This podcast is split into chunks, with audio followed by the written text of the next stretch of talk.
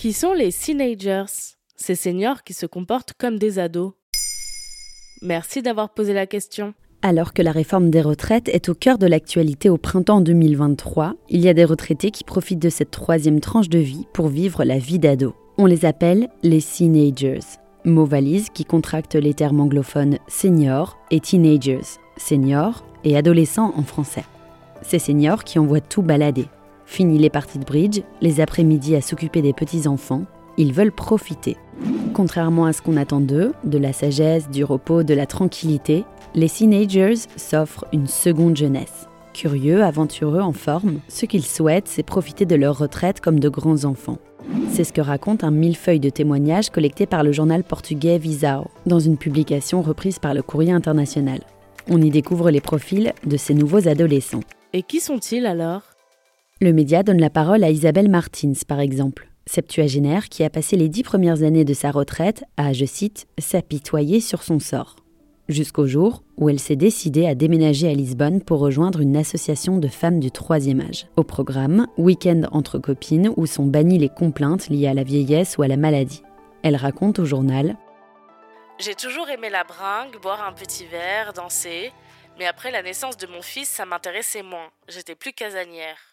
Aujourd'hui, rien ne m'arrête. Elle a également rejoint la Batucada du coin, une troupe de musiciennes tambour accrochés aux hanches qui fanfaronnent à chaque manifestation. Mais comment expliquer ce phénomène? Tout simplement par le vieillissement de la population. Les seniors vivent plus vieux, plus longtemps, parfois plus en forme. Ce phénomène n'a rien d'une spécificité portugaise. En France, en 2020, les plus de 65 ans représentaient un habitant sur cinq. Dans 50 ans, ils en représenteront un sur quatre d'après l'INSEE. Selon l'ONU, la population des plus de 60 ans dans le monde devrait augmenter de 46% à l'horizon 2030 pour atteindre 1,4 milliard d'individus. Parce qu'ils n'ont pas toujours besoin de s'occuper des petits-enfants, parce qu'il existe des gardes et des crèches pour les familles privilégiées, ces seniors sont libres de revivre la vraie vie. En outre, ils sont en meilleure santé que les retraités des générations précédentes explique le média Der Spiegel cité dans l'article. C'est donc tout un marché du troisième âge qui a vu le jour, ce qu'on appelle la silver economy, l'économie grise.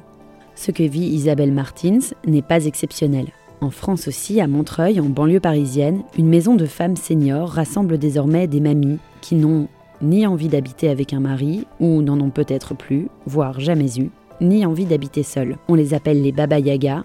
Elles aussi vivent la vie d'ado sous la forme d'une coloc. Et ce mode de vie semble faire des émules, puisqu'on trouve désormais sur Internet tout un tas de tasses ou de t-shirts floqués du terme teenager. Être un ado aux cheveux gris, cela se revendique. Voilà qui sont les teenagers. Maintenant, vous savez. Un épisode écrit et réalisé par Johanna Cincinnatis. Ce podcast est disponible sur toutes les plateformes audio. Et si cet épisode vous a plu, n'hésitez pas à laisser des commentaires ou des étoiles sur vos applis de podcast préférés.